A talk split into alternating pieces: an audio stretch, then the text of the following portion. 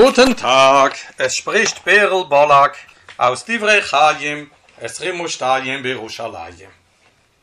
Die heutige Geschichten gehen auf die Mitzwe von Hachnusas Kalo, dem Unterstützen, dass eine Braut, eine Kalle, die oder auch der Mann, wenn er Unterstützung braucht, finanzielle Unterstützung, andere Unterstützungen, dass sie auf vornehme, edelste Weise äh, verheiratet werden können und ein gemeinsames Haus aufbauen können.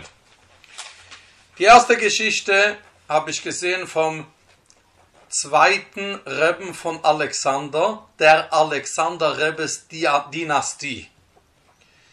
Der hieß Rabbi Rachmiel Yisroel, wenn ich mich nicht täusche, Danziger, ist im 1910 von dieser Welt gegangen, also schon über 100 Jahre, war eine Riesenpersönlichkeit in Polen, noch vor dem Ersten Weltkrieg.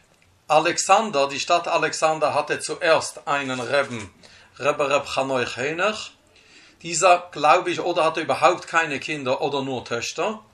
Und dann begann die Dynastie, die sich bis zu heute, zum heutigen Tag zieht und sich wieder aufbaut und wirklich vornehme, edle Chassidim hat, in Bnei Brak und über die ganze Welt verstreut, ist die von Rebbe Rabbi Yechiel, dessen Sohn Rebbe Rabbi Rachmiel Yisroel, der ein Sefer geschrieben hat, der Yismach Israel, der aber kinderlos war. Danach übernahm sein Bruder, glaube ich, der Tiferes Shmuel, das Amt des Rebben und im Krieg kam der Akedas Yitzchok, der Alexander Rebbe, kam ums Leben und schließlich war es der Gerer Rebbe nach dem Krieg, den den Großvater des heutigen Rebben gesagt hat, er solle Rebbe werden und das Chassidus wieder von neuem aufbaut und das täglich, also wirklich herrlich aufbaut und ein schönes, angenehmes Chassidus ist. Die Geschichte geht wie folgt. In einem Städtchen nicht weit von Alexander wohnte ein sehr reicher Mann. Und wie es so ist, dass Reiche geizig sind, da wandte er diesen Charakter also auf höchste, in höchstem Maße an und er war geizig, wie es fast unübertreffbar war. Viele Male höre ich auch von alten polnischen Jiden und Galizianer Jiden ein Pol polnischer, apolischer Kamzen. Also das war ein Titel, ein geiziger Pole, der sich irgendwie angehaftet hat, haftet hat an in dieser, in dieser Gegend. Und dieser Mann war natürlich aufs Allerhöchste und Allerbeste in diesem Geiz, Ausübung dieser Eigenschaft bewandert.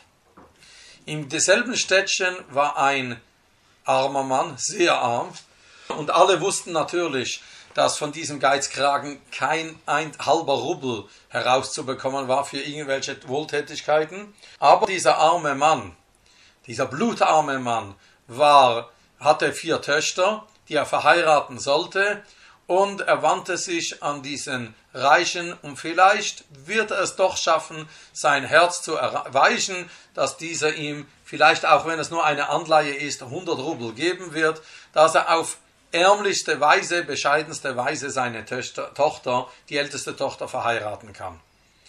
Er wandte sich an ihn, schilderte ihm seine Situation und bat ihn um 100 Rubel wenn es auch nur eine Anleihe sei, werde sich dann bemühen, sobald er irgendwie die Möglichkeiten hat, diese Anleihe abzustottern. Der Reiche regte sich auf, es ärgerte ihn, wurde zornig. Was meinst du eigentlich, dass du von mir überhaupt Hilfe willst? Und er spieß ihn mit nichts ab. Also er ging leer aus. Der arme Mann war völlig gebrochenen Herzens und die Frau riet ihm, fahr doch zum Rebben.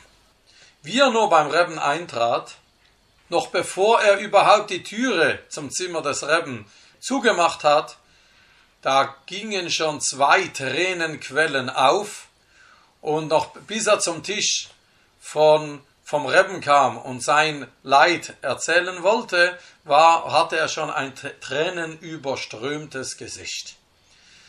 Der Rebbe hörte ihn an in allen Einzelheiten und sagte ihm, deine, himmlisch, deine Hilfe vom Himmel ist ganz nahe. Setze dich ins Besmederisch und warte, bis da etwas eintreten wird. Der arme Mann tat wie geheißen, setzte sich ins Besmederisch und nahm sich die Gemore und lernte. Kurze Zeit später, ich weiß nicht, nicht einmal mehr, was im Sefer gestanden ist, ob am selben Tag oder tags darauf, erschien der Reiche beim Rebben. Er war auch dort, er davente auch in dem Städtchen im Alexanderstiebel, kam zum Rebben und klagte sein Leid, seine Frau sei schwer erkrankt, die Ärzte haben keinen Rat. Da nahm der Rebbe ein Sidor heraus und zeigte ihm Birkas Hateurer, das wir jeden Morgen sagen. Wir sagen dazu, dass die, so wie wir Beure Prihoet sagen, oder Shahakonir Bedvoroi, dann sofort was essen müssen, so ist auch das Allerbeste, wenn wir sofort nach Birkas Teure, den beiden Bruches, von Hamelamed Teurer Lamo Israel und Neusen HaTeurer, sofort Psukim der Teure sagen und auch eine Mischne und Preise sagen. Die Psukim der Teure sind Yevorechecho Hashem Yishmerecho und der, die Birkas Koyanim, der Priestersegen, und die Mischne ist Eilu Devorim She'ein Shiur, die Mischne ist in Maseches Peyo, Traktat Peyo, die, der zweite Traktat von Shisho Sidre Mischne, aber die ist viel kürzer. Wir sagen auch noch ein Teil, der in der Breise steht. Also ein längeres Stück ist es nun. Und dort drin wies ihm der Rebbe, sieh mal zu, was hier steht. Eilu devorim, she'odom euchel peroiseyem, באוילום הזה, והקרן קיימס לו לאוילום הבו. Ve'elohem.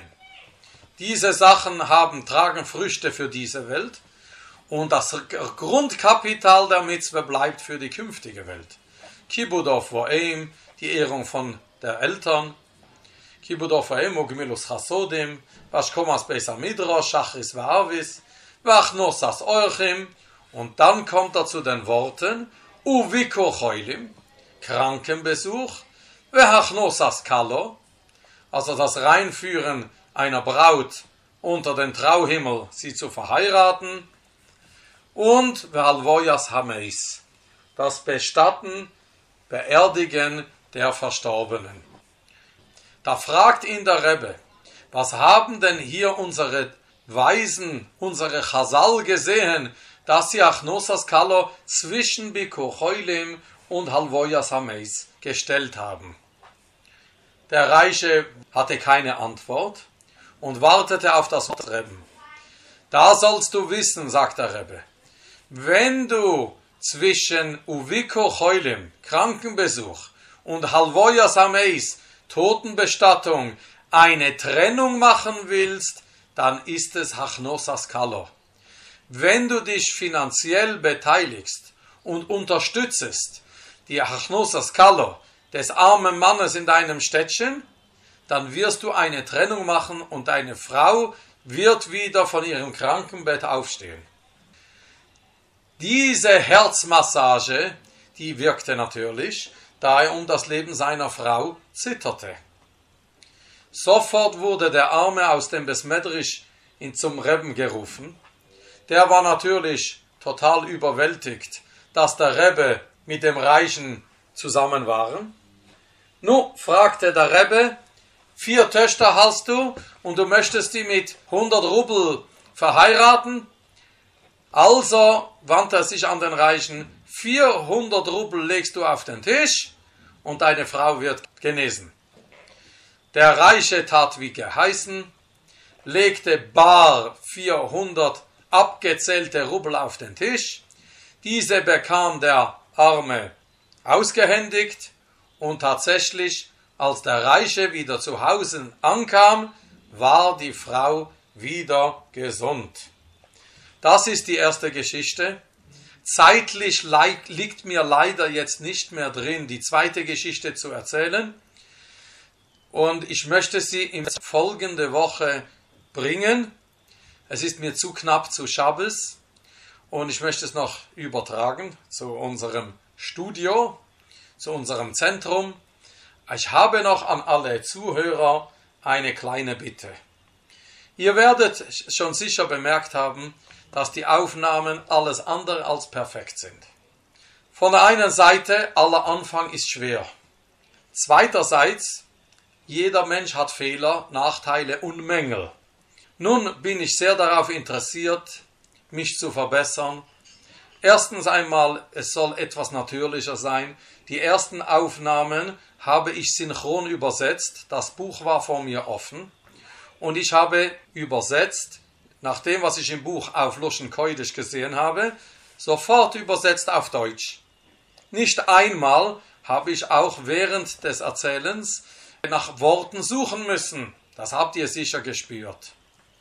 Nun möchte ich natürlich ein wenig natürlicher und vielleicht soll es auch ein bisschen fließender gehen und so weiter. Soll es gehen? Ich, gerne höre ich von euch aufbauende Kritik. Gerne höre ich von euch, ob ihr was magt oder nicht gern habt und so weiter. Natürlich habe ich weniger gern, ich mag es weniger gehässige Kritik, aber ich würde gerne ein gewisses interaktives Verhältnis aufbauen, dass wenn ihr Kritik habt, bitte meldet es der Zentrale und wir werden dann sehen und uns bemühen, uns anzupassen. Und wenn ihr Freude daran habt, dann erst recht. Auf jeden Fall ich bin jetzt bemüht, es ist jetzt die vierte Geschichte. Ich hoffe, dass ich nächste Woche mein Versprechen einlösen kann, dass ihr auch die zweite Geschichte über Hachnosas Kalo bekommt. Und ich wünsche euch Barucho, Hatzlocho, Chaim, Oischer, Oischer Vechovoit, möge euch der Allmächtige mit allen himmlischen Segen auf wünschenswerte Weise euch überhäufen, dass ihr alle erfolgreich im Leben seid. Alles Gute, Koltuf, Berl Bolak.